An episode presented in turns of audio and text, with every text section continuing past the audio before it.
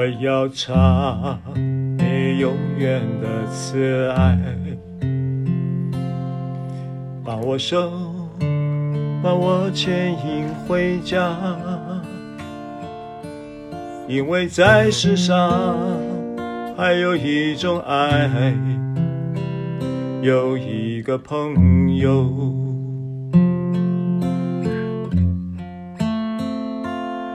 我要唱你永远的恩典，用我口颂赞你的恩宠。主啊，触摸我，听我呼求，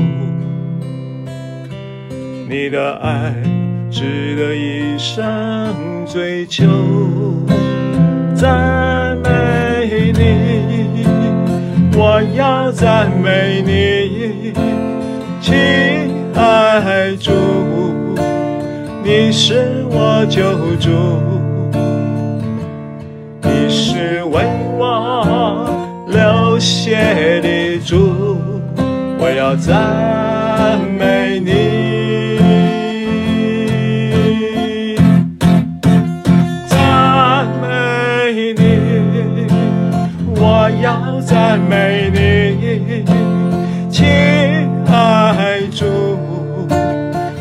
是我救主，你是为我复活的主，我要赞美你。从头来，我要唱。你永远的慈爱，用你手把我牵引回家，因为在世上还有一种爱，有一个朋友，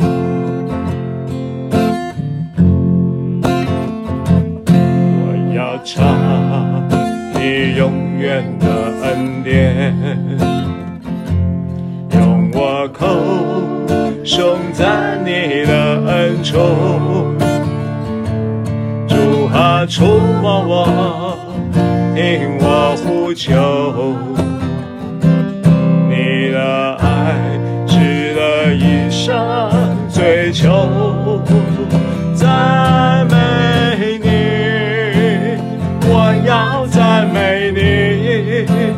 亲爱主，你是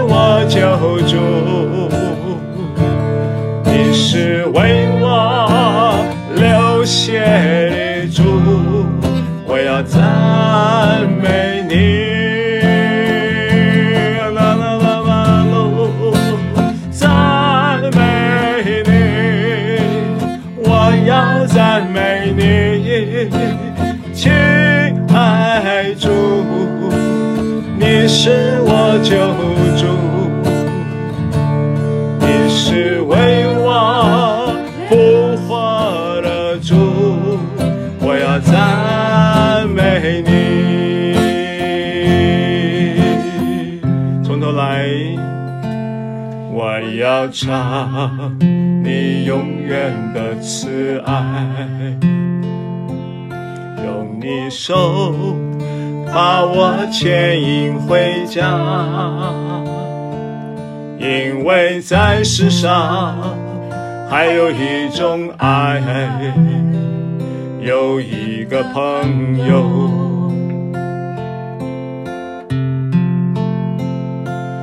我要唱你永远的恩典，问我口。颂赞你的恩宠，主啊，触摸我，听我呼求，你的爱值得一生追求，赞美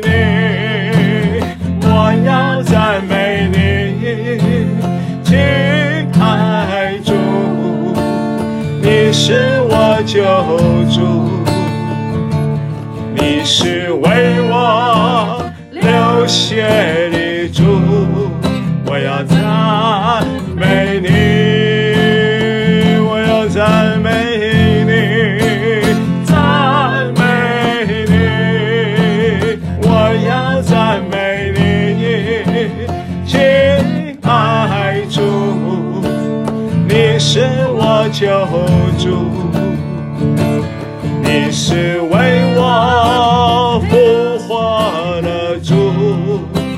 赞美你，再来赞美赞美赞美赞美，还要再赞美，咿呀啦啦啦啦，我要赞美你，亲爱主，你是我救主，你是为我流血的主，我要赞美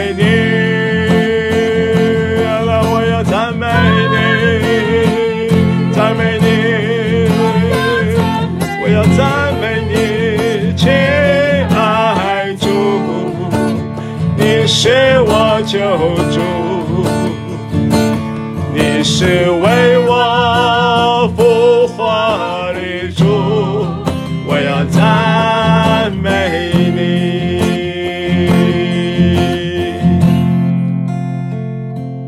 我要唱你永远的慈爱，用你手把我牵引回家，因为在世上还有一种爱，有一个朋友，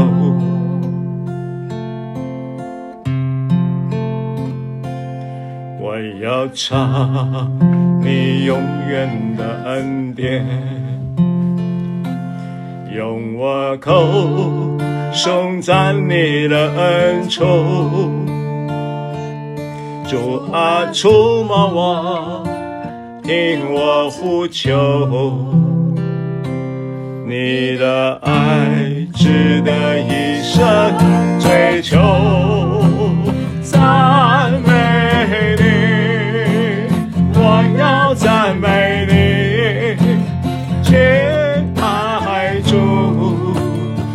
是我救主，你是为我流血的主，我要赞美你，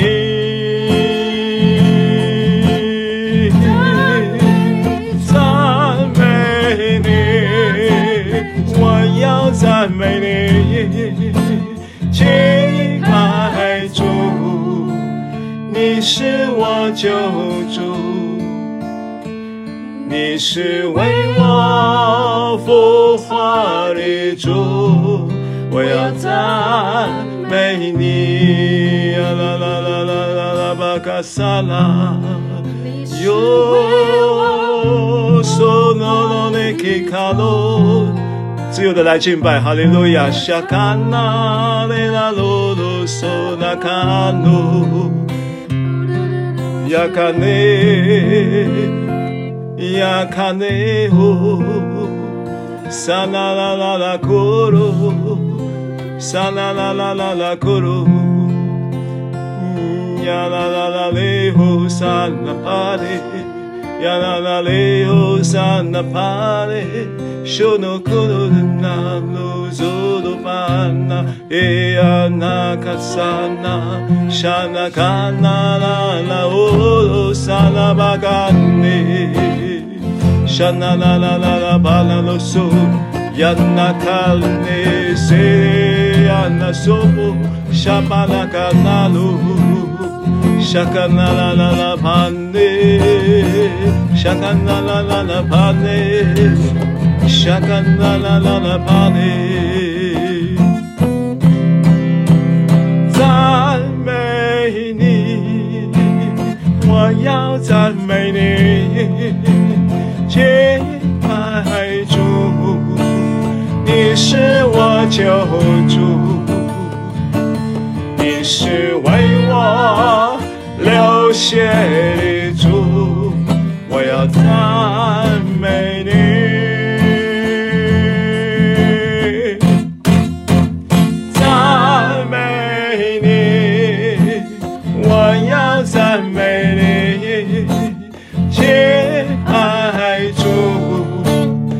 你是我救主，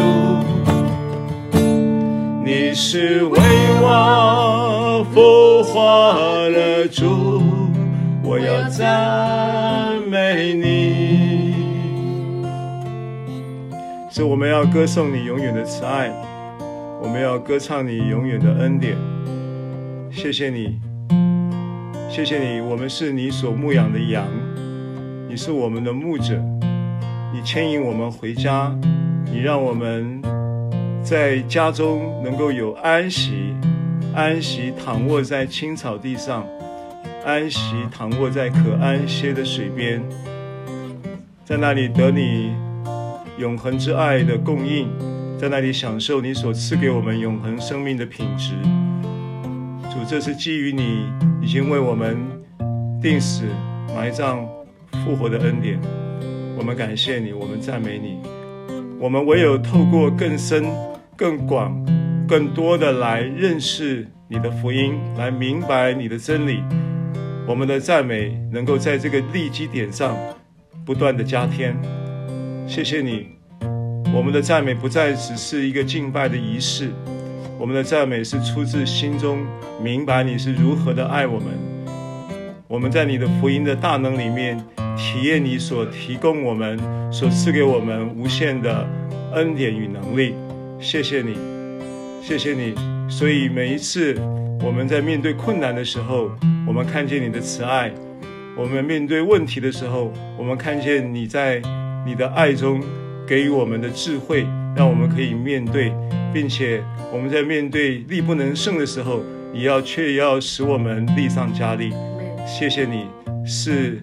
已经将各样丰富的恩典赐给我们的神，并且还要恩上加恩。我们继续的领受，将以下的时间仰望你，奉耶稣的名祷告，哈利路亚。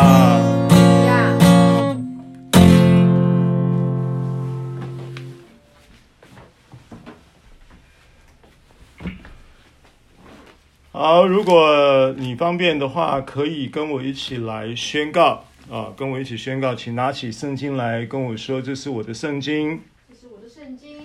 这是我的圣经。圣经说我是什么人，我就是什么人。圣经说我是什么人，圣经说我能做到的事，我都能够做到。圣经说我能做到的事，我都能够做到。圣经说我拥有什么，我就拥有什么。圣经说我拥有什么，我就拥有什么。今天我将被神的话教导。今天我将被神的话教导，我的魂正警醒着，我的魂，我的心正接受着，我的心正接受着，我的生命正不断的在更新，我的生命正不断的在更新，我再也不一样了，我再也不一样了，我再也不一样，奉耶稣基督的名，奉耶稣基督的名。阿门。啊，因为我们现在润的平台，呃，视讯啊，还有这个赶路的雁，因为网络还没有架好，所以我们用 Line 在呃，也在同时通话啊。那么，所以呃，让大家知道一下哈。那现在视讯的弟兄姐妹们。呃，收音讯呃顺不顺畅？我的音讯你们收起来顺不顺畅？OK 哈，如果有问题的话，我就可以把视讯关掉。视讯关掉的话会顺畅一点。视讯如果不需要关，我们就大家可以有方便收看的就收看，收听的就收听啊。感谢神。好，那么我们今天呢要继续来看罗马书第十章的经文。那今天我们会从十三节看到十七节啊，罗马书的第十章的十三节看到十七节。那么等于我们上一次其实已经看到十三节，但因为时间的关系啊，呃，我们十三节还有一个就是分享的一个必要性啊，因为呃时间。不够用啊，所以我们会今天把十三节的要义呢再补补上啊，补上。所以今天我们从十三节开始看，十三节到十七节经文说：“我对你们外邦人说这话。”呃，对不起啊，这个是十一章，十章十三节的经文是：“因为凡求告主名的，就必得救。然而人未曾信他，怎能求他呢？未曾听见他，怎能信他呢？没有传道的，怎能听见的？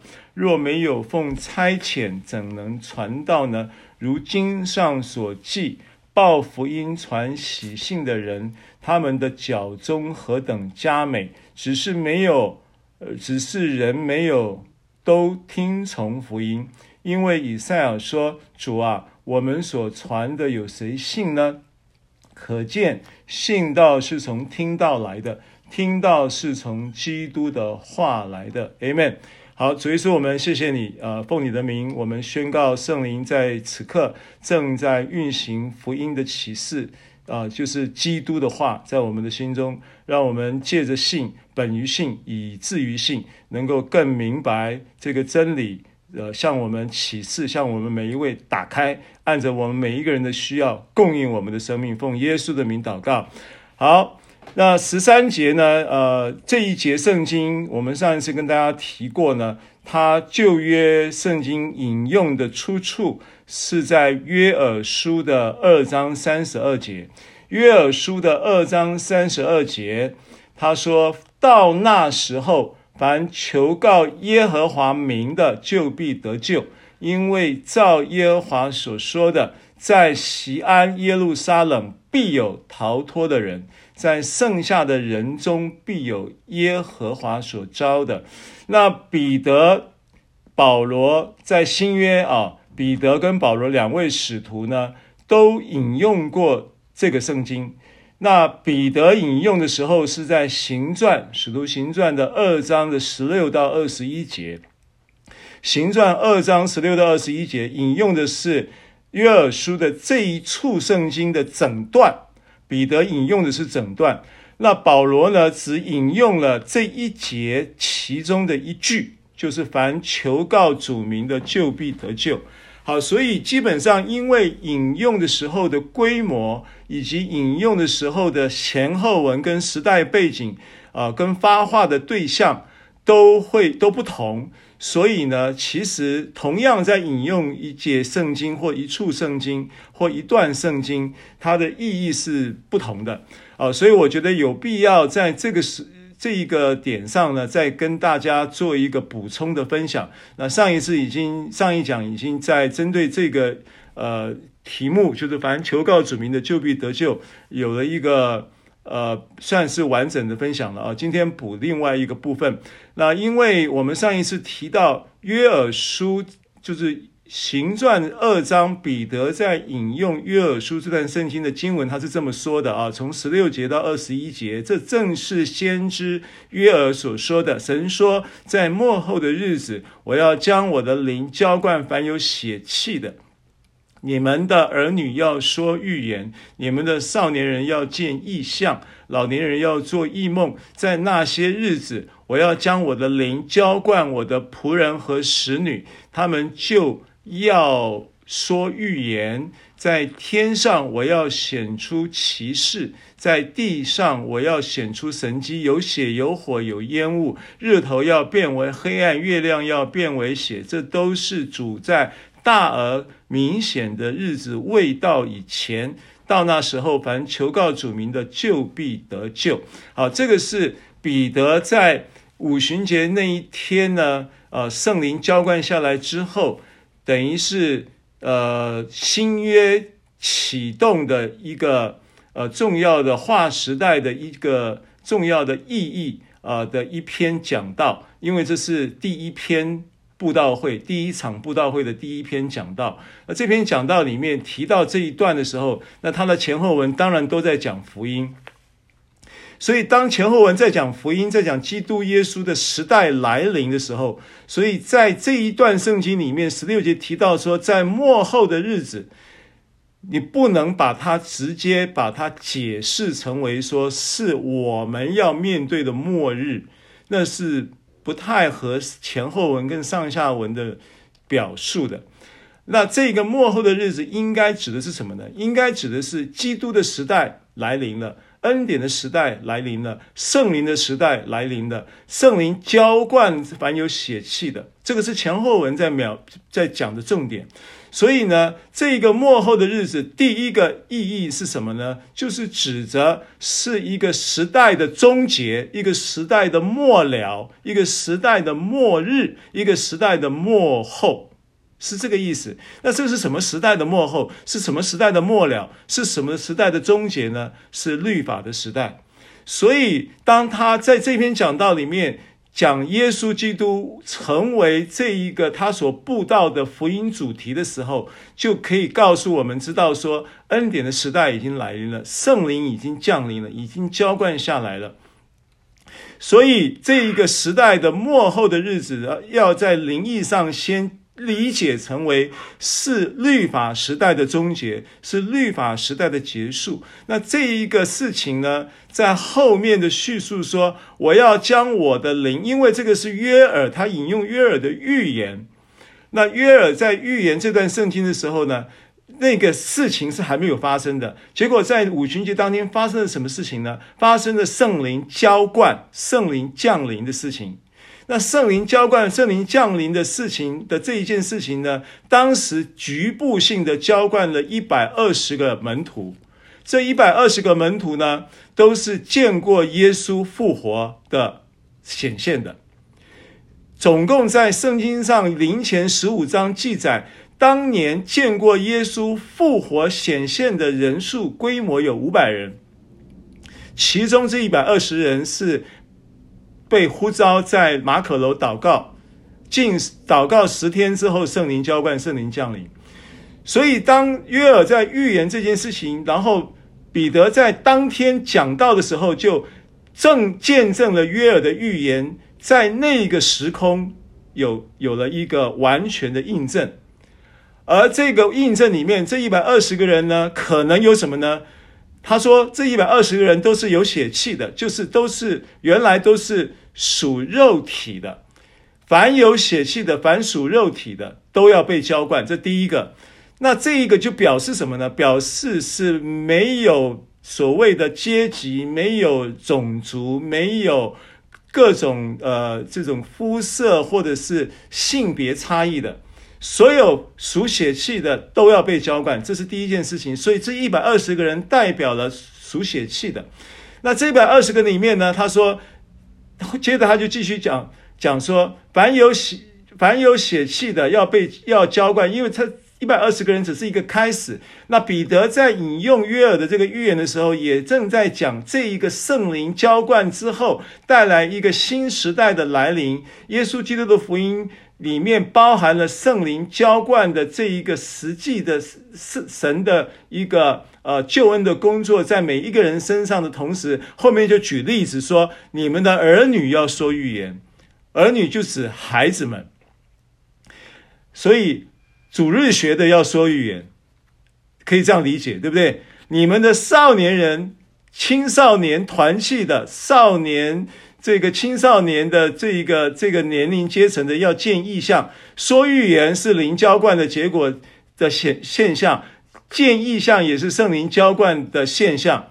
然后呢，老年人也跑不掉，老年人要做异梦。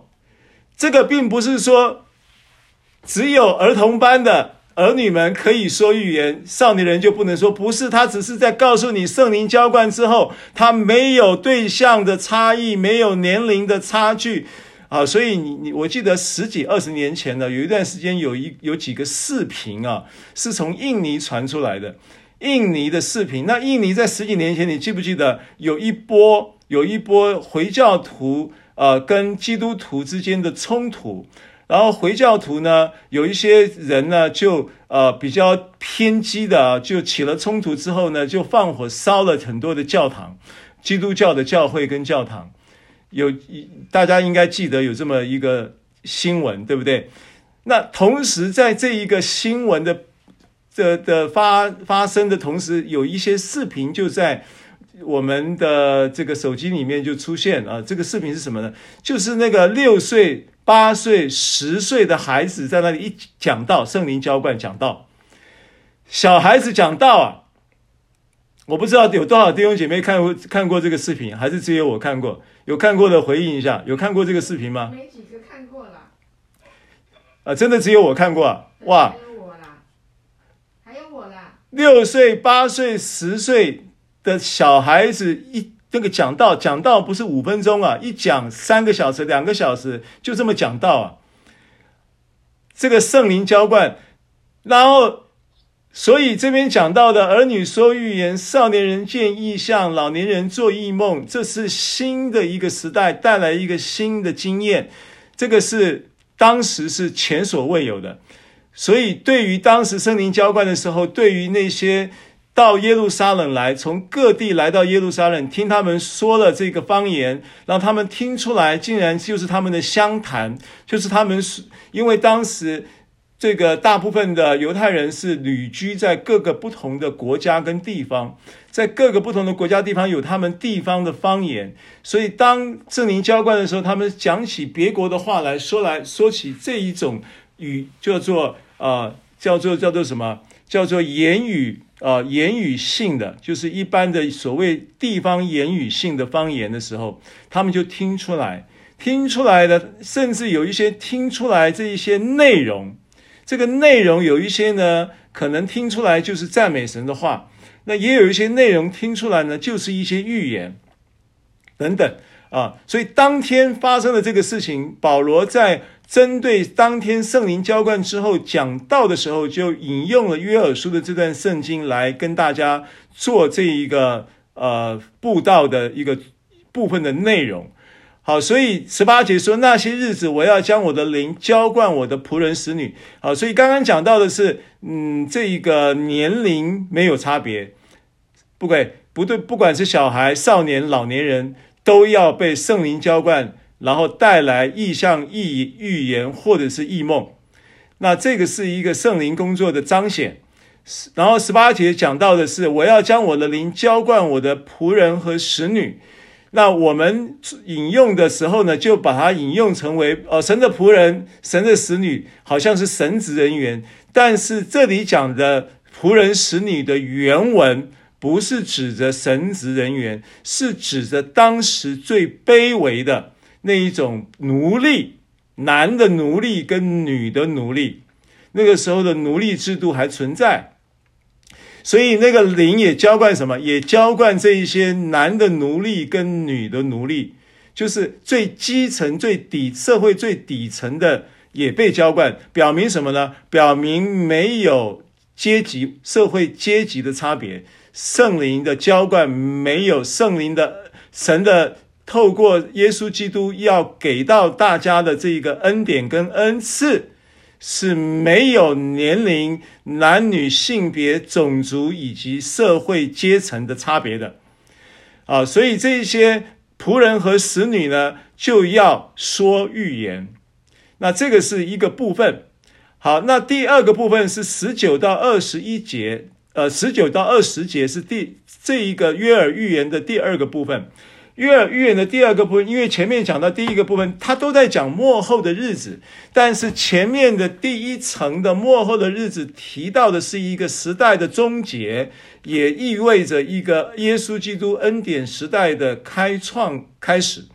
啊，所以这是第一个末后。第二个末后呢，就在十九二十节就呃表达出来说，在天上我要显出奇事，在地下我要显出神迹，有血有火有烟雾。那这个是很典型的犹太人的语言，一看就懂。除了约尔的预言是在犹太的这些信徒或者是非信徒，不管是呃这个原来他当天是第一场布道会，后来有三千人受洗，但是这些你要知道，当时是全部现场都是犹太人，不会有其他的种族的人，因为彼得在。发话的时候，彼得被呼召的时候，他只是向着犹太人传福音。所以那时候犹太呃外邦人是还没有福音，还没有没有被呼召要向他传福音的人啊、因为保罗后来才被呼召。那保罗呢？呃呃，保罗被呼召传福音也是也是到了行传，大概应该是九章的时候被呼召，但是他没有立刻行传九章。我现在讲的是行传的时间时间线啊，行传的时间线呢，在九章的时候，保罗被。呃，大往大马色路上呢，被神呼召。那被呼召了以后呢，但是他并没有立刻开始尽职的原因，是因为当时呢，整个福音市场还没有办法接纳保罗这个人啊，因为他是一个杀害基督徒的人，然后摇摇身一变变成信耶稣的人，没有人能够接受，没有人能够相信，以至于他就被神带到阿拉伯去啊。拜阿拉伯去，在那里有三年的时间，在那里应该是被神、被圣灵在那个时间里面有许多的呃预备哦、呃，对这个职分的预备。所以到了十一章，你也看到他的踪迹，在安提阿教会跟巴拿巴，然后十三章被差派啊、呃，然后那在行传的时间线里面。福音到外邦的时间点呢，是由彼得到这一个呃哥尼流百夫长哥尼流的家里面开始的第一场的这个对外邦的布道会，所以在二章的时候完全没有对外邦的概念啊。好，所以讲的都是犹太语言。十九节二十节呢，就是他们熟悉的犹太语言，因为这一件事情呢，在耶稣还在的时候。曾经在马马太福音的二十四章，这个事情呢，我在之前罗马书前面九章十章的讲述的过程当中，也跟大家有了一个简略的分享了。那因为他一直有跳出这一件事情的呃踪迹，所以我们每一次就稍微提一下，让你印象，然后能够深刻一点，能够被提醒啊。那马太福音二十四章。是很有名的关于末世的论述。那在头两节呢，是大家在论到马太福音，呃，讲到末世论的过程当中比较忽略的两节圣经。但是这个是犹太人非常重视的一件事情。耶稣亲口在马太福音二十四章的一节二节说：“耶稣出了圣殿，正走的时候，门徒进前来，把殿宇指给他看。耶稣对他们说：‘你们不是不是看见这殿宇吗？这个殿就是指着当时的耶路撒冷的圣殿。’耶稣就说：‘我实在告诉你们，将来在这里没有一块石头留在石头上不被拆毁了。’”所以这一个很有名、很有名的预言，我们虽然呢不是那么留意它，但是门徒是刻骨铭心的。所以后面其实门徒对于这件事情呢，他第一个他并不知道这个将来到底有多久，所以对他们来说呢，圣殿被毁就是末日，他的认知就是这样子。所以后面三节开始，耶稣站在橄榄山坐着，门徒暗暗的来说。告诉，就是来来跟耶稣说，因为耶稣讲说，一块石头没有一块石头留在石头上的这件事情事关重大呀。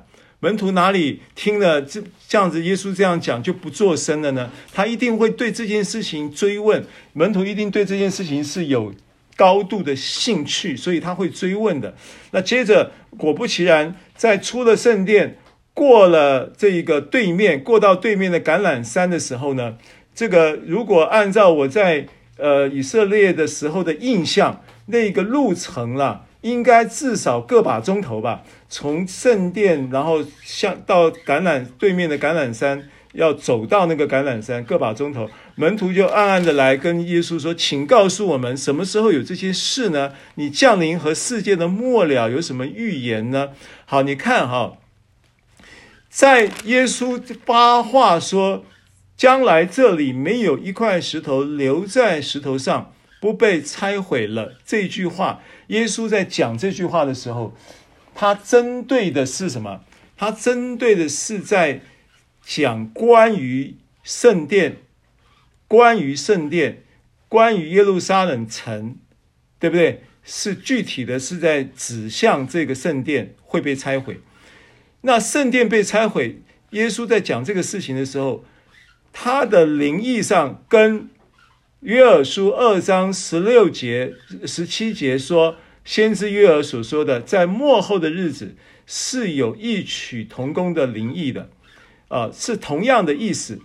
意思是什么呢？意思，这一个拆毁意味着一个时代的终结，这个拆毁意味着一个制度的废除，这个拆毁意味着一个系统已经被废止，一个制度，一个做一个一个系统，然后一个一个一个被要被终结的体制，啊，所以。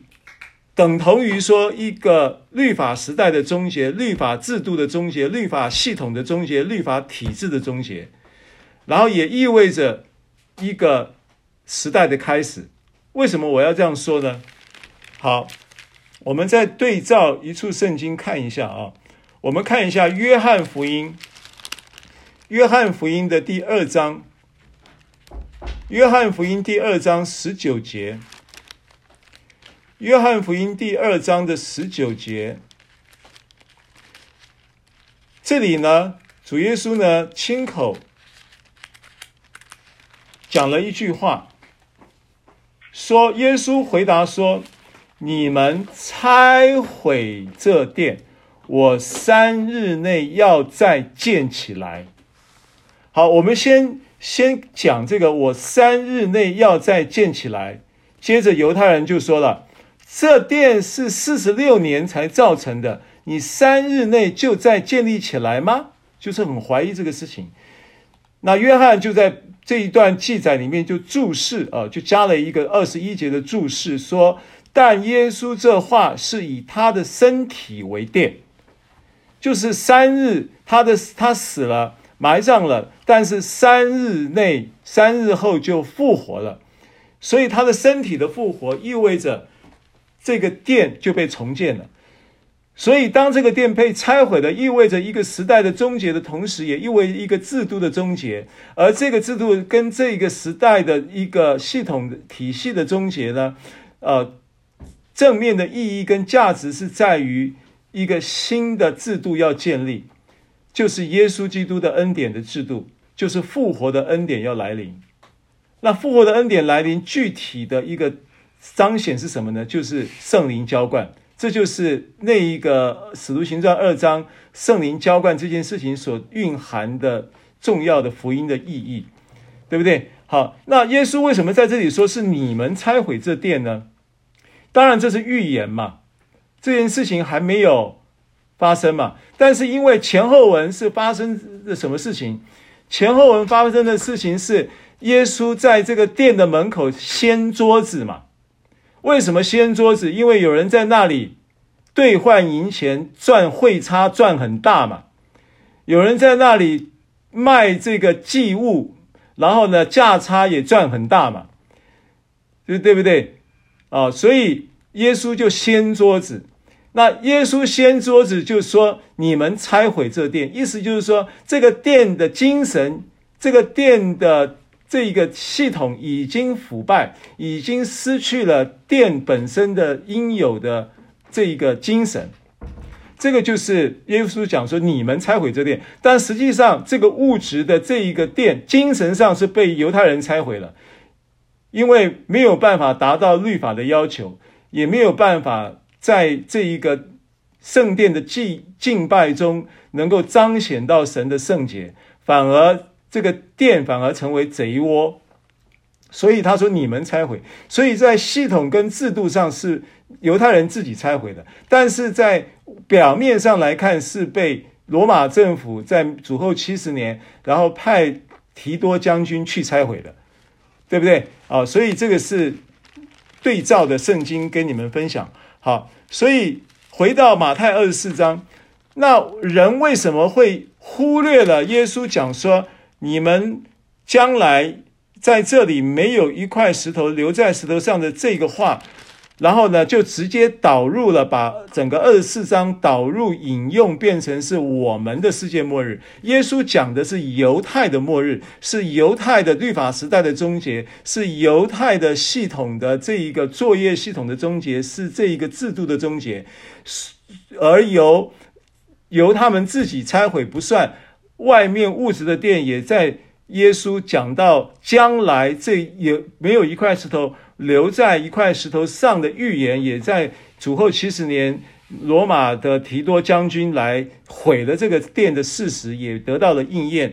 但是呢，这个二十四章后段的圣经呢，就在耶稣跟门徒在橄榄山对话的时候，其实就已经耶稣就就着门徒的理解，耶稣没有跟门徒多说。啊，我跟你讲的不是讲世界末日，我跟你讲的讲讲的是你们这一个系统的终结、律法的终结、恩典的来临。耶稣没有多说，耶稣就顺着这些门徒的理解，因为他有理解是有限的，只好呢顺着他的理解的话题说：好好，那我现在跟你讲一讲世界末日。所以三节以后谈的末日，跟前面两节所讲的意义是其实是不不是同一个话题。二十四章的前两节跟两节以后的内容不同话题，可以理解我的意思吗？好，所以今天我们并不是主题在讲这个，所以我们要回到罗马书第十章。那你现在理解罗马书十？不是罗马书十章，使徒行传二章，使徒行传二章的后面的这，我刚才讲，它是一个大家熟悉这个约约尔，虽然不是一个大先知，是个小先知，但实际上约尔的简简简洁扼要的预言，是让犹太人其实是大部分印象深刻的，所以他们非常的熟悉啊、叫做天上要显出奇事，因为我刚刚讲十九二十节是讲到末后的日子的另外一个方面，这个方面就是指着什么？指指着耶稣在马太二十四章一二节讲到的犹太人的末期，当然是当时的这一些的呃门徒不理解耶稣所说的这样子的一个事情的同时，就把它理解成为一个世界末日。一个世界末日理解到后来，我们读圣经的人也把马太二十四章都理解成为是世界末日。那当当我们看这个事情的时候，我们就会呢，啊、又回想到约尔书所说的哦，如果你看到灵浇灌凡有血气的儿儿女说预言，少年见异象。我记得当印尼的这一个呃 U 那个那个视频啊 YouTube 在传的时候，那很多的人传这个儿女说预言的验印证的。事实的时候，很多人在看这些事情的时候，都说啊，世界末日来了，末日快到了，末日这样。现在当然我们知道是末日，末日的末期，只是呢，这个从阿苏萨就是在十九世纪的阿苏阿苏萨街的灵恩复兴的时候，就有很多灵恩的现象，就正如行传二章这里。预预言不是预言，就是引用了先先知约尔的预言所描述的现象，在阿苏萨的灵恩复兴发生的那个同时呢，大家就说那个那个是阿苏萨的那个时候就是世界末日。到现在一百多年过去了，还没有应验，所以其实追溯起来就是误解了这个圣经，就把这一个圣灵浇灌凡有血气的。儿女说预言，少年人见异象，老年人做异梦，跟仆灵要浇灌仆人使女的这一个当时就当天已经发生的事情，而且当时当时的那一个时期，就是大量的，其实初代教会是大量的在经历这个圣灵浇灌的事实，大量的在经历圣灵。那一个启动在那个时代的时候起初的很多的这种复活能力的彰显，这是这是行传记载很多的事实是这样子，所以这个经文在讲的就是当时约尔的这个预言在当时就已经应验了，而不是在讲到末世。而这个末后的日子，也指的是一个时代的终结，不是指着我们所说的世界的终结，可以理解吗？所以，当我们引用这圣经的时候，当你考思考或者是明白前后文历史背景的时候，你就会精比较精准的，不会误解圣经，不会误用圣经。不然的话，就是草木皆兵的哦。今天有的什么月食，有的日食了，有的日全食了啊、然后就说末日来了，末日来了。这个日头变黑，就是它的科，就是天文现象，就是日食嘛，日全食嘛。那你知道，你如果去查这个维基百科啊，我去查过。维基百科在第一世纪的时候，第一世纪了，第一世纪的时候，就是前，就是现在行传行传二章的时候，就是第一世纪的时候，就是主后差不多三十三年，主耶稣那时候，呃，刚刚升天嘛，升天才十天嘛，啊、他向门徒显现以后，四十四十天，然后复活四十，死而复活四十天的时间向门徒显现，然后。升天之后，然后十天后五旬节，就是耶五，就是逾越节的五十之后的五十天，就五旬节那一天圣灵浇灌，所以耶稣刚刚升天十天而已啊，所以那是第一世纪，第一世纪的时候的这个一百年的期间呢，就有两百七十几次的日全日食日全食，还不是日半半食偏食，日全食。那你现在如果每一年你去查一下，每一年大概也都有个一两百次、一两百次的日全食。那你每一次来，你都说世界末日啊？那你要是哪有这么多世界末日啊？所以其实月亮被写血月，血月洛杉矶大火的时候就血月啊，就有血月的现象。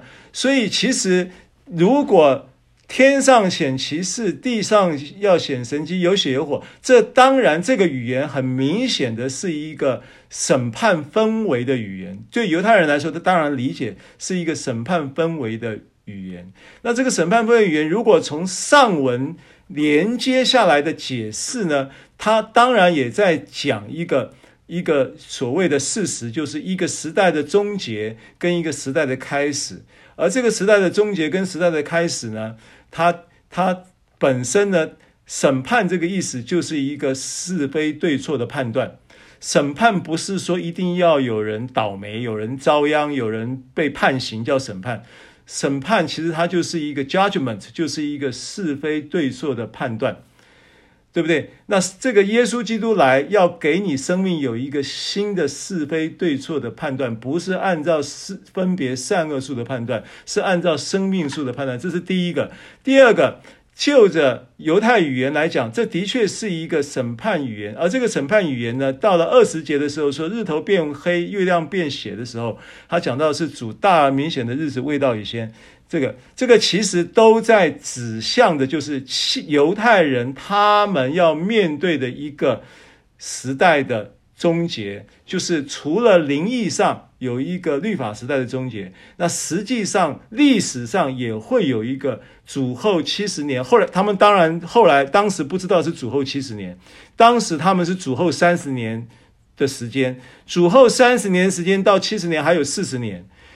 但他然，他当然不晓得这一个末期，这一个这一个大可谓、明显的大而明显的日子未到以先的这一些的征兆或者是什么，他所代表的这个事情就在四十年后要发生，他们当然不知道。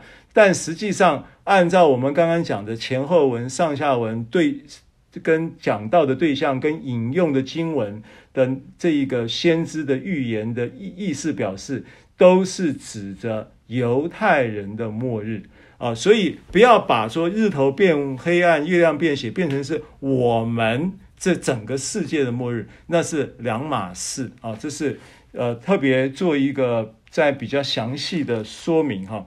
好，那接着我们要往下看。啊，这样子应该可以了哈。往下看，往下看十四节、十五节说：然而人未曾信他，怎能求他呢？未曾听见他，怎能信他呢？没有传道的，怎能听见的？若没有奉差遣的，怎能传道呢？如经上所记，报福音、传喜信的人，他们的脚踪何等佳美！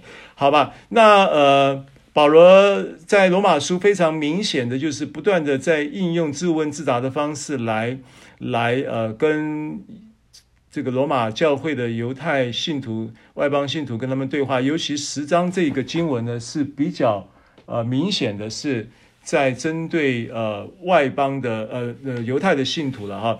那那保罗似乎在这里呢，他在简单的在讲一个逻辑了哈，就是呃凡呼求主名的就必得救啊，那时凡呼求凡呼求主名就必得救的这一件事情呢，要怎么样成就呢？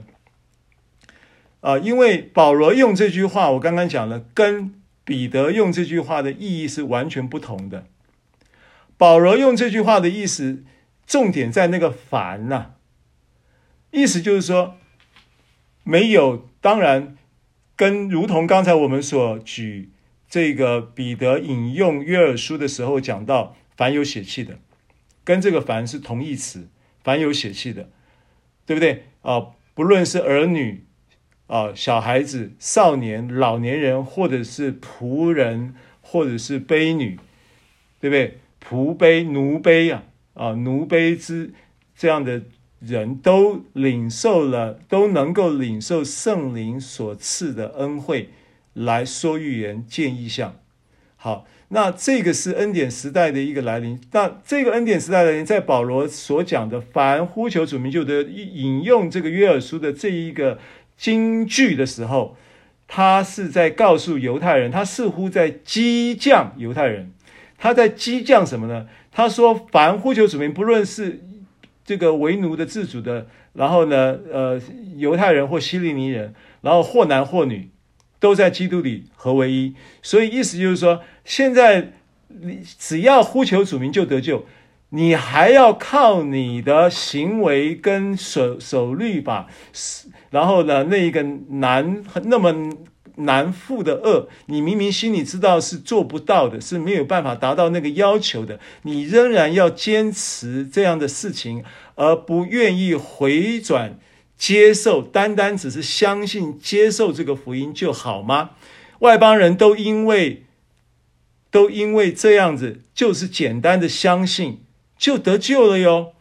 你还要坚持你自己所持有的血脉传统、律法跟行为主义吗？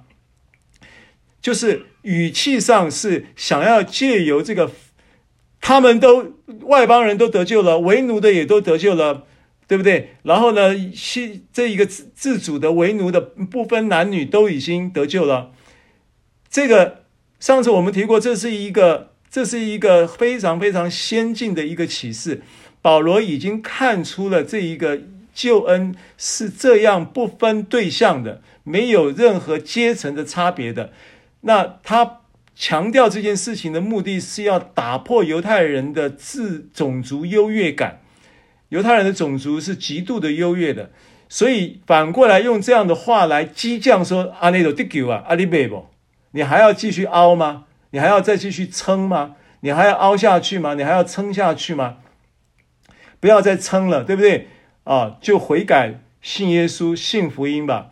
啊，这个就是保罗在运用这个讲到这凡呼求主名就必得救的这一件事情背后的语前后文的语义。所以保罗用这个经文的时候呢，跟彼得用的时候是不一样。那第二个不一样的是什么呢？他的保罗引用这个经文，按照刚才的逻辑，没有分对象的。跟彼得在用的时候是针对犹太人的，其实是意义也是不同的。所以我们刚刚在强调他是针对犹太人，所以他用犹太语言，他用约尔的先知书，都是所以他的语义和然后对应到耶稣对犹太的圣殿的末期没有一块石头留在一块石头上的这个预言做了结合，这样你就理解这两两处圣经两个不同的使徒在一。不同的书信，不同的书信，呃，记载里面运运用的时候的属灵的意义是不同的。所以，基于这个凡呼求主名就能就必得救的这一个事情，美好的福音要祝福到这一个世代，当时的那个世代的这些不分男女、自主为奴、种族等等、社会阶级等等的这些人，他必须要借由相信嘛。啊，所以没有人相信他，怎能求他呢？呼求，呼求，没有这个相信，就不会有呼啊，就不会有求嘛。呼是预表信心了，不然你怎样呼？对不对？啊，你会呼是因为你信嘛，所以我没有人信他，你怎能求呢？没有没有听这个这个是一个，我觉得保罗他他的心境，我在揣摩他的心情的时候，他讲这个话是是很简单的逻辑嘛啊，那他讲这个话，其实他心里面是非常的呃非常的这个在呃我今日成的何等人，是蒙神的恩才成的这样的一个心境里面讲的，也存着一个谦卑的心境。就是我实在不配，我实在这个是个罪人中是个罪魁，但是我怎么竟然被呼召成为一个传道人呢？对不对？套一句司提反曾经不是司提反，这个司布真讲过的话说啊，我如被神呼召成为一个传道人，我怎么可能降低我自己，然后再去？当这个什么呃总统，当什么什么什么大官呢？呃，司布真有类似这样的话了。保罗好像也有类似的这样的一个心情，说：未曾信他，怎能求他呢？未曾听见他，怎能信他呢？对不对？所以你要能呼求，是因为你相信嘛？那你相信那么简单吗？你那么简单会相信吗？对不对？我告诉你哦，两千年前有一个人叫耶稣哦，他为你的罪死了，埋葬了，复活了，他的血要买赎你哦，你要不要接受？要不要相信？谁会相信啊？这个逻辑谁会相信啊？你你街上抓一个人跟他讲，两千年前有一个人叫耶稣为你的罪死了，他说你得恭喜啊，两千年前我还不在呢。我跟你讲，你在这个理性的思维里面，这个世界的逻辑里面是没有耶稣基督的信仰的这这回事的。你能相信，是因为耶稣基督的恩典。所以，然而人未曾信他，怎能求他呢？未曾听见他，怎能信他呢？所以，听见在这里说，听见是很关键的，对不对？未能未曾听见，怎能信他呢？是不是？为什么这么多人就你听见呢？对不对？为什么这个两千三百万人就就就是你这一小群在这里呢？对不对？为什么呢？怎能听见呢？这是不是恩典？这全部是恩典呐、未曾听见他，怎能信他呢？保罗在讲，这是恩典呐、对不对？然后呢，没有传道的，又怎能听见呢？诶，他的地位出显显明了，没有传道的，怎能听见呢？那不要是说什么你能听见是恩典，我能传道也是恩典呐、我没有靠恩典，我怎能传道？我是语重心长的讲啊，对不对？我们凭什么？凭学历、凭财力、凭能力、凭资历、凭什么力？通通都没有资格。但是就凭恩典，对不对？你我都是一样，我也是一样。没有传道的怎能听见呢？我们能为神说什么呢？我们能能说一点话？我们说话的时候，有人愿意这个静下心来听，这个都是恩典呐、所以保罗有这么一个心境了。我觉得这段话里面他有这么一个心情。然后呢，没有传道的怎能听见呢？然后呢，又没有奉差遣的怎能传道呢？奉差遣原文的意思就是使徒的意思啊。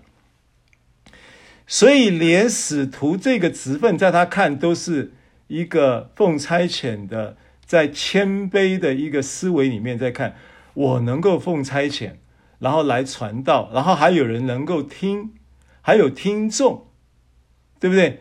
然后呢，愿意听，然后呢，听了还会信，哇呀，这个都是恩典嘛。其实保罗在讲这个。然而人未曾信他，怎能求他呢？未曾听见他，怎能信他呢？没有传道的，怎能听见呢？若没有奉差遣，怎能传道呢？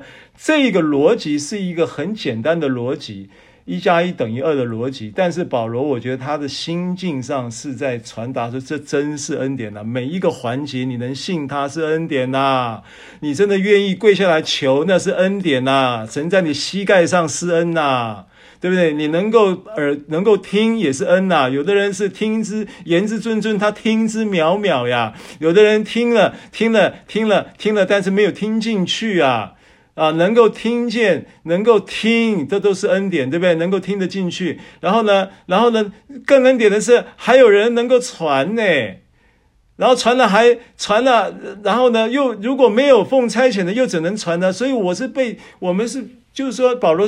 保罗其实在讲他自己，然后也是以他自己的立场的一个信仰的历程，他比较特别了。讲实在话，他的信仰历程里面，他真的是知道为什为什么这一个从他的律法的这么厚实的律法主义的生癌基础，能够在被耶稣遇见耶稣之后三天看不见，后来眼睛得开，受了洗以后。就被呼召成为一个恩典的传道人，传耶稣基督的恩惠。他为此不顾自己的性命，他真的是蒙恩了，蒙大恩了。感谢神，好不好？你要把也也也要期期许，这都是神在你身上施恩，在我们每一个人身上施恩。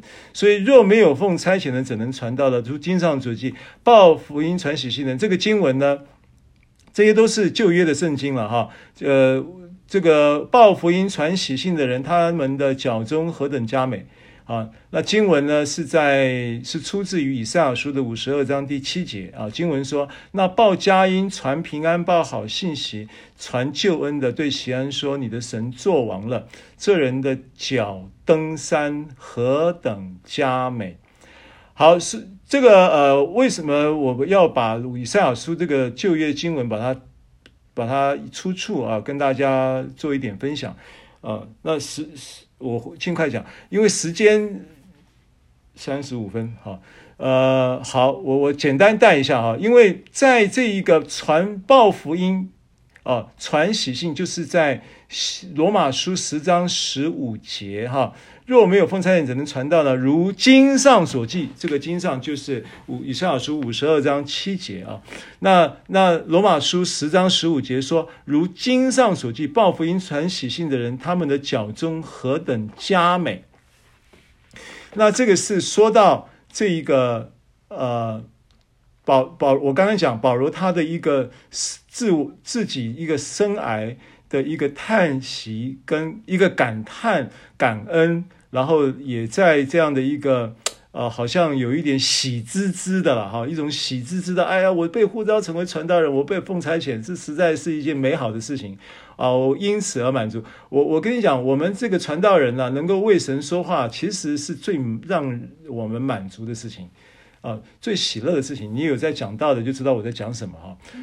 那这个就是呃保罗的心情，我是可以体会一二。然后十五节就说了哈，报福音传喜信，他们的脚中何等的佳美，也说明了他们的生活何等的有价值，何等的有意义啊！这也是保罗的一个感叹。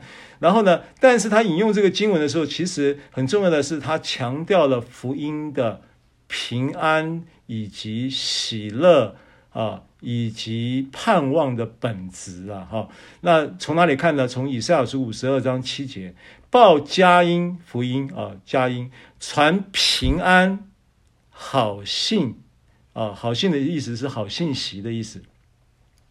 然后传救恩，救恩是给人盼望的啊，所以平安盼望。是福音的本质，好消息是福音的本质，而这一个本质呢，这一个好消息呢，这个平安呢，这一个盼望呢，是来自于什么呢？是来自于王换了新的王了，所以他对锡安说：“你的神作王了。”好，所以福音的典故呢，在希腊文的 euangelion 这个福音的典故啊。这个典故呢，其实就是要追溯到奥古斯都，他在征战得胜，然后被拥立为呃这个罗马的凯撒呃的皇帝的一个一个历历史背景，而这个历史背景呢，就就是福音这个词的典故了啊，所以他在他在这个福音的这一个这一个典故的背景里面呢。就说明了是你的生命中有一个新的君王，这个国家有了一个新的君王，而这个新的君王确保了这一个国民的福祉。这个新的君王确保了这个呃这一个这个国泰民安的一个 guarantee。那这个王呢，是你们的神，你们的神呢？所以，为什么主耶稣他在还没有钉十字架，他在还没有受死之前，他就在传福音。当时他在传的福音不是在传钉十字架的福音，他在传的福音从开始的时候，他用什么起头呢？用天国的福音起头，所以他是在讲一个新的国度，是一个新的体制，是一个新的权柄，第一个天地的主所要要直接成为这个国度的掌权者。啊，等等，然后他在引在讲这个过程当中呢，他也在用各样的比喻，让人知道什么是神的国的同时，他也要让人知道人子就是这个国度的君王。啊，这就是耶稣在传的福音的主要内容。所以，当以赛亚在预言这个你的神作王了，他在诠释这个福音的是为什么会有平安。盼望以及好，就是所谓的好消息的这样的一个本质呢，是因为你的神作王了啊。那你的神作王了，对于那个传福音的人，就是报这个好消息的人来讲的话，所以这个人就在这一种这一种，因为当时如果在以赛亚的那个时代背景也好，或者是。罗马的时代背景也好，对犹太人也好，对外邦人也好，信徒都极其的需要这一个平安跟盼望的福音，就的那个时，不管任何时代的社会的任何一个角落都需要，所以这个是一个呃，在罗马书十章十四到十五节在启示的一个福音的价值。好。那我们看一下一个看一个经文啊，看一个经文，在提多书一章一章的一到三节，我来读提多书一章的一到三节。神的仆人耶稣基督的使徒保罗，凭着神选民的信心与敬虔真理的知识，盼望那无谎言的神在万古之先所应许的永生，到了日期，借着传扬的功夫。把他的道显明了，这传扬的责任是按着神我们救主的命令交托了我。啊，所以我用这一段圣经呢，保罗就是在提多书一章一到三节，在做自我介绍的时候，自我描述的时候，啊，来呼应这个刚才我们在罗马书十到十十章十四到十五节的时候，他的那一个。讲到这一个未曾信他，怎能求他；未曾听见他，怎能信他；未没有传道的，怎能听见；没有奉差遣人，怎能传道的这一个逻辑里面，他被呼召成为一个传道人的喜乐啊，跟那一个那一个叫专注，以及呃以及他的态度啊，他借着他说到了日期，因为保罗其实他受的训练是律法的的系统的训练。而在律法系统的训练呢，你要知道律法系统的训练，当然其中有一个部分是很重要，对他来讲就是熟读律法书，这是很重要的一个。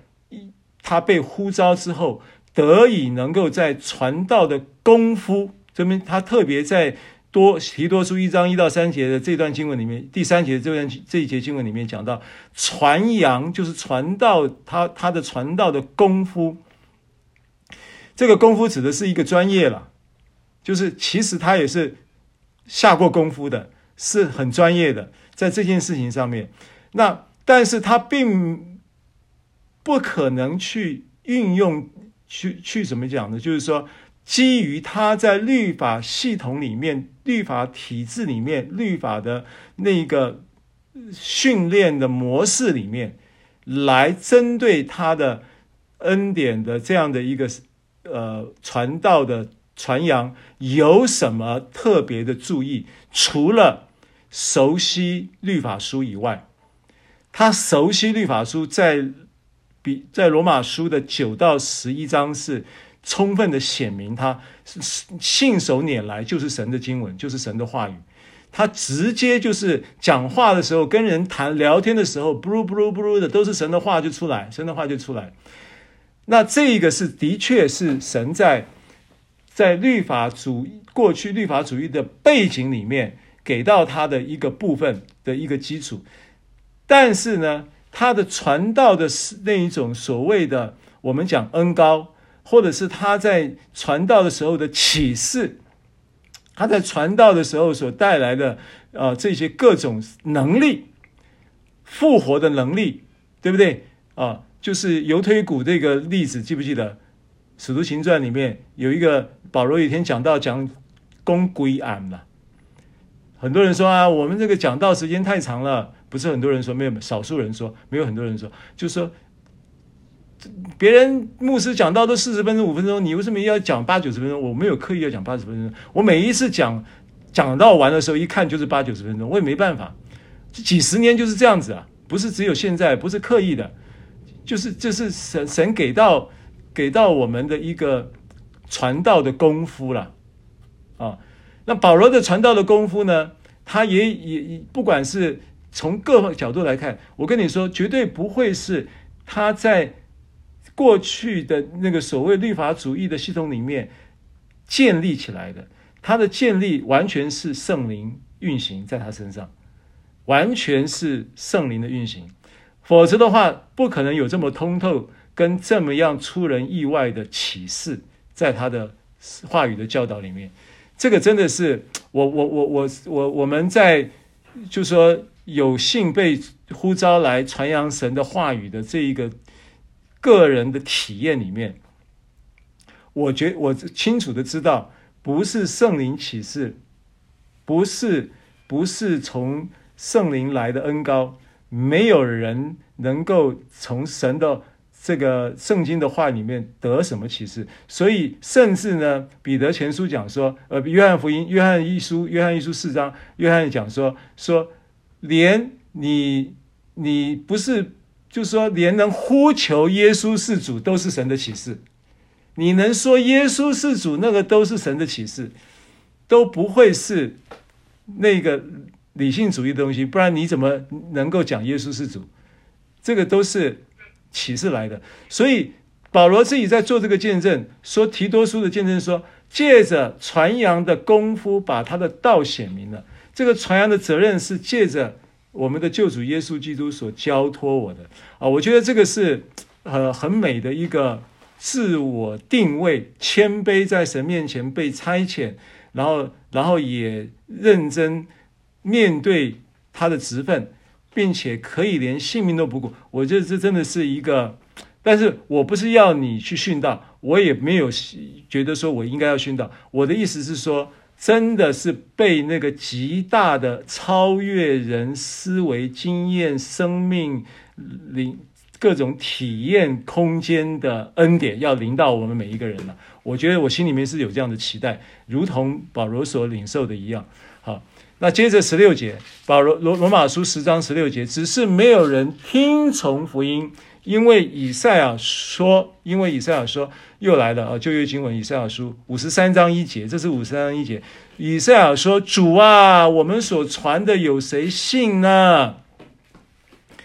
那这句话呢，就是说，你你如果今天不是在一个被主的救主的命令所交托，借着这一个传扬神道的托付带来恩典。因为使主的道是，就主的轭是容易的，主的担子是轻省的。这样的情况之下，能够把这一个传扬他道的功夫显明，这个专业是来自于圣灵。这样的一个显明，这样的一个前提之下，如果不是神的恩典，传的时候也不会有果效，也不会有人听从福音。十六节，这这个顺这个思路，我就这么解释保罗。所以保罗引用这个以赛尔书所说的说：“主啊，我们传的有谁信呢？”并不是说，并不是一个无奈的一个一个呻吟，不是说是一个哎呀，我讲了半天，到底你有谁在听我了？哦，我我咧我咧言之谆谆啊，你咧听之渺渺。哦，不是这个意思，是如我们。照着我主所交托我的命令，我去传，然后借着圣灵来恩膏我，让我把传道的功夫借着他的道能够显明出来。我觉得这个都是恩典，包含能够有人听都是恩典，听了有人能够信都是恩典。好，那这个听从福音这句话呢，在这里就有一个很重要的理解。过去我们针对听从福音这句话，我们的肉体系统的反应跟律法行为主义的反应，就是听了去做，这是一种自然的反应，听了照做。好，那如果你跳过，因为重点十章十六节在启示一件事情，他不要你。在律法跟肉体的系统思维里面，叫做听了照做啊。譬如说，你听一个得医治的见证，说那个得医治的见证是一天擘了七次饼，圣餐领七次，所以你就怎么样，照着他的见证经验，然后做一个一天领了七次圣餐，领了三个月不见果效，你就回来抱怨神了。为什么你爱他不爱我？为什么他三？一天领七次圣餐，三个月之后癌症得医治，为什么我的癌症就不得医治？所以你不是听了照做解决，听关键是我们所传的有谁信呢？关键是听了要信。我跟你讲，这是很大的差别。如果你跳过信，没有，没有，没有透过信。在这个听从之间介入，信心没有介入你的听从之间，作业在你的听从之间，你的听直接跳到行，没有信心的驱动，没有信心在其中做听从的介入的话，那个行为就成为你的依靠，懂我的意思吗？如果你今天。按照十章十六节的启示是，你听了重点是要产生信念。听到什么情情况？为什么讲重复听？你也不能说啊、哦，你叫我重复听啊，那我就照做重复听。不，你要有一个信介入其中。就是重复听的意义也不是重复，重复听的意义是信。目的是要你能够产生信念。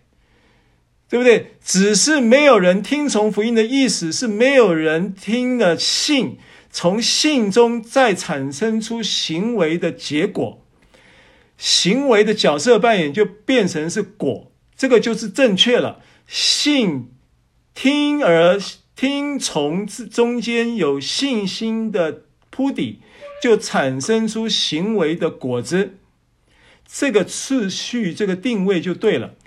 如果你跳脱出信的原则，然后就想要产生果子，那个你想要结果子的那一个要用力结果子的那一个行为主义又卡住了，又会使你卡住了。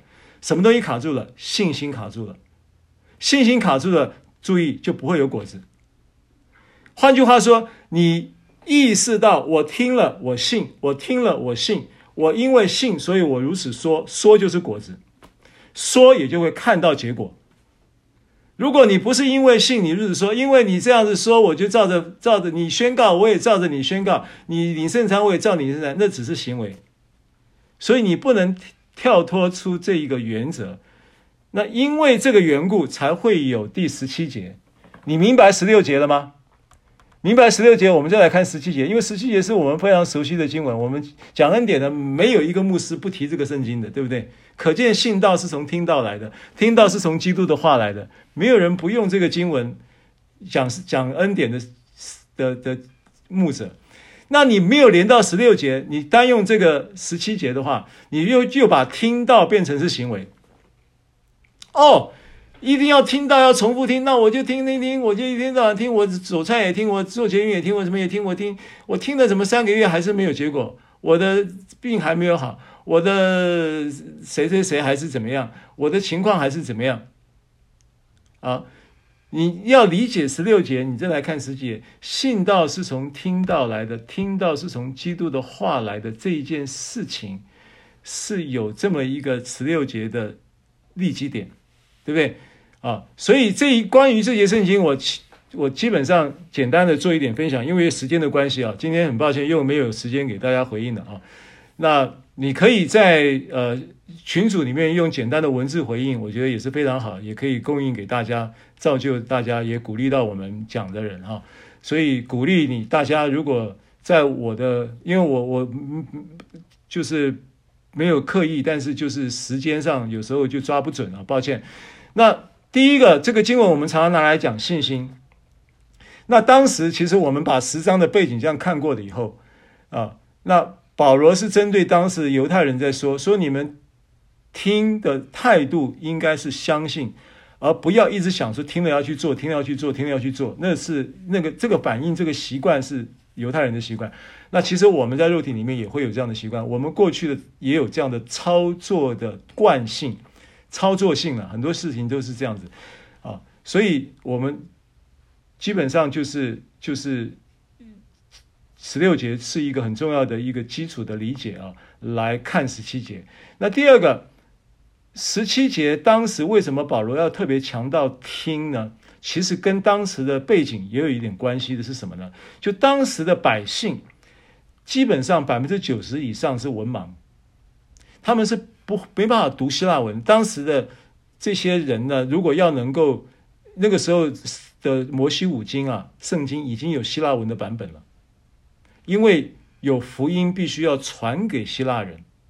那不论是希腊人或者犹太人的的老百姓，哦，就是除非你是官啊，或者是你有特殊的这个学历背景啊，大概呢就百分之九十以上的人是不认识字的，所以他们是没有办法自己去透过文字去吸收神的话语。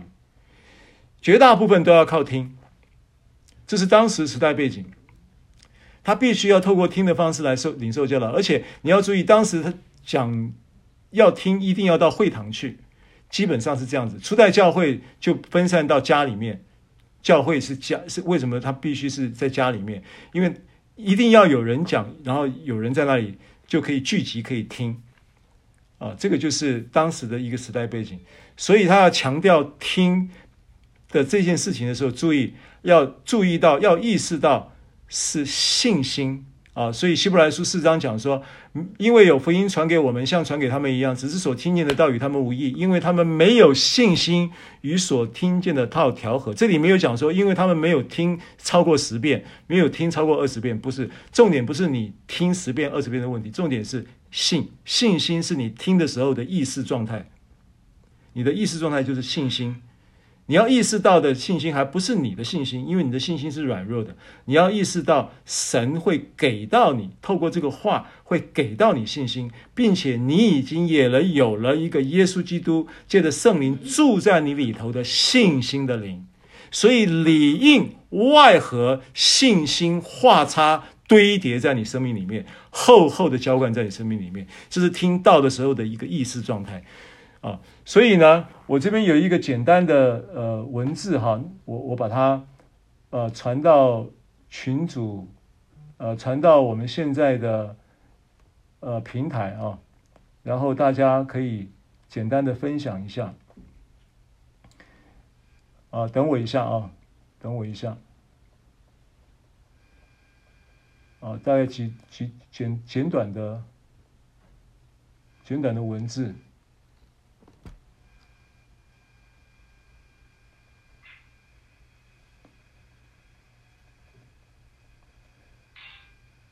感谢主。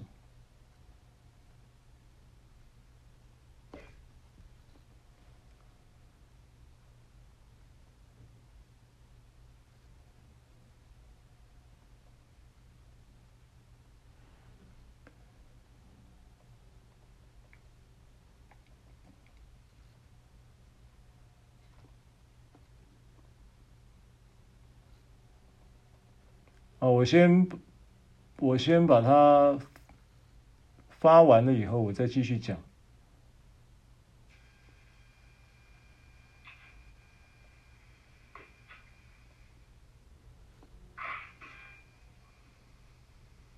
这个应该是我们的论平台是没有办法传那个照片，对不对？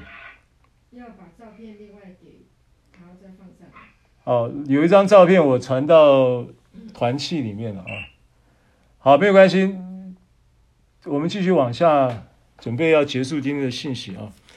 那我们下一讲的时候，如果针对十七节我们要补充，我们再补充好了啊。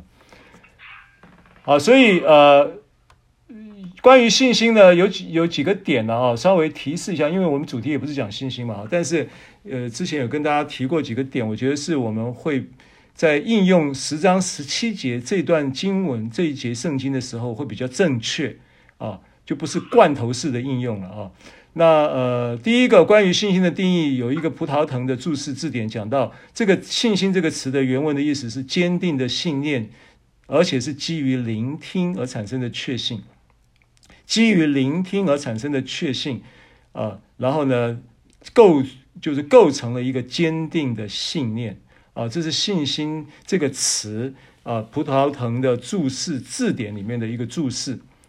好，那传统的观念认为信心是我们所需要做的事，这就是很多时候我们在分辨信心跟行为的时候，一直有行为意意识形态在看信心这件事情，把信心认为都是我们需要做的，然后我们需要相信神，我们需要相信罪得赦免，我们需要相信医治，我只有我们相信了神才能为我们成就，信心已经变成了我们生活中一项工作和任务。由于我们对信心有这种错误的理解，以至于我们试图靠自己的方式建立信心，所以我们却可能因此错过了领受信心伴随着基督的话而来的美好经验。我们所谓的平信心生活，变成了靠自己意志力建立的生活。好，所以刚我们在看行这个罗马书十章十七节这个经文的时候，他想说，他说信道是从听道来的，听道是从基督的话来的。他原文特别强调是基督的话，特别特别的强调是基督的话。那这是很重要的啊，因为我们圣经这么厚一本，你要从哪里开始建立信心，建立正确的信念，而且是坚定的信念，你必须从福音。你必须明白福音，透彻的理解福音，来奠基整个真理的一个核心的架构跟跟基础。Amen。好，所以这边特别强调基督的话。他为什么我们这里不讲神的话？神的话是广义的，基督的话是比较狭义的，讲到福音，专指福音。这是基督的话，因为唯有父怀里的独生子，就是耶稣基督，把神将神的。将神表明出来，将父表明出来，对不对？好，所以这是很重要的啊。那第二个很重要的就是信心，在希腊文还有另外一个意思，就是说服，而且是透过什么说服呢？透过言语引导人相信。那也有一个意思，就是交朋友，透过信任的基础，能够进而成为朋友，然后并且也透过这个说服，能够赢得人的好感。啊，这就是信心，希腊文中另外一种意思。所以父神设计的信心呢，它的作业逻辑就是要借着基督的福音、基督的话来说服我们相信父神他对我们的良善和恩慈，说服我们相信他对我们的旨意是美好的，说服我们相信看见原来他是那么爱我们，也说服我们明白他所赐的恩典有何等丰盛的荣耀。使我们可以对神产生好感跟信任感，进而成为他的好朋友。啊，这个这个是关于信心的两两个点，呃，特别是针对罗马书十章十七节这节圣经的呃一个重要的一个观点啊。好，最后我们看这段圣经，这是一个摘录圣经，我已经发到我们的这个信息里面啊，叫做哥罗西书的一章四到六节。哥罗西书的一章四到六节，因听见你们在基督耶稣里的信心，是为那给你们存在天上的盼望。这盼望就是你们从前在福音真理的道，看到吗？基督的话，基督的话哦，福音真理的道上所听见的，这福音传到你们那里，也传到普天之下，并且怎么样？结果增长。啊，几个关键词：第一个信心，第二个福音真理的道，第三个听见，第四个结果增长。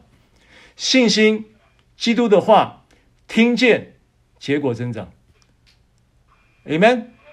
如同在你们中间，自从你们听见福音，真知道神恩惠的日子一样，真知道神的恩典。你要真知道神的恩惠，真知道神的恩典，真明白神的恩惠，真明白神的恩典，真理解神的恩惠，真理解神的恩典吗？你必须借着信心，透过福音真理的道，就是基督的话，并且听见结果增长。好，所以意思是什么呢？我要用这一段圣经的摘录圣经，意思是要告诉你，借着听，借着基督的话，伴随着基督的话带出信心，也呼应到信心之灵在你里面的那一个信心的聆听之之际带来的搅拌、混合、调和之后。你自然的就能够结果增长，医治变得自自然然，供应变得自自然然，忍耐、饶恕、喜乐、平安，自自然然，健康也都结果增长，自自然然发生在我们的身上。好，我们今天分享到这里，于敏牧师来带我们做一个结束的祷告。感谢大家今天的收听收看，时间过了几分钟，抱歉。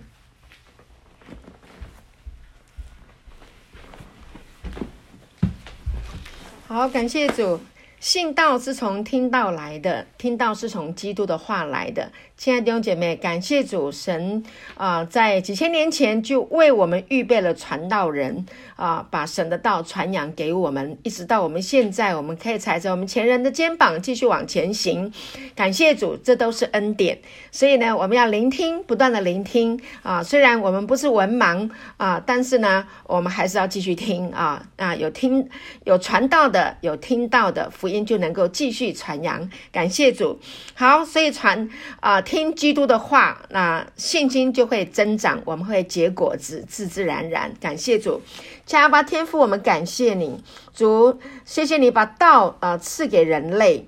谢谢你啊，兴起传道人，谢谢你把这个福音传递到有人居住的地方。我们感谢你，今天让我们听见这美好的消息，美好的福音，就是我们的神已经做完了。感谢主，主你用爱来说服我们的心，谢谢你用爱使我们的信心增长，使弟兄姐妹在信心不断的呃呃，使弟兄姐妹的信心也不断的在增长。我们感谢你，我们透过这个道，我们都。知道原来你爱我们这么深，原来你想要成为我们的好朋友，你也要我们能够成为你的好朋友。主啊，我们感谢你，谢谢你把这永恒的生命的品质赏赐给我们弟兄姐妹，让我们每一个弟兄姐妹享受你的厚恩。谢谢主赐福众人，与我们众人同在，荣耀归给神。奉耶稣的名祷告，阿门。好，弟兄姐妹平安。好，感谢主，谢谢大家。继续听，重复听哈，感谢主，好，拜拜，拜拜，下周见喽，再见，拜拜，拜拜，拜拜，生日快乐，谢谢，然后今天生日，对，Thank you，感谢主，谢谢，谢谢，谢谢，感谢主，好，拜拜。好棒哦！你今天讲的真好。